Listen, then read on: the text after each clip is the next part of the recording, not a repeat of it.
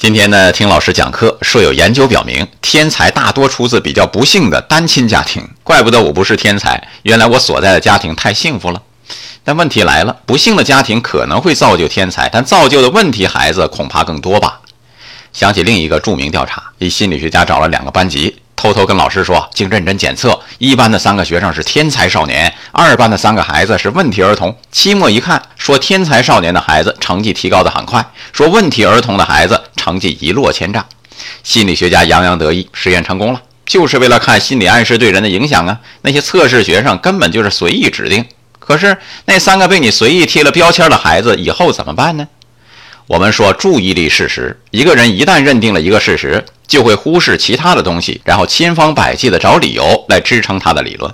连科学家都这么任性，我们普通人更不能不查呀！切勿感情用事，妄下断言。爱生活，高能量。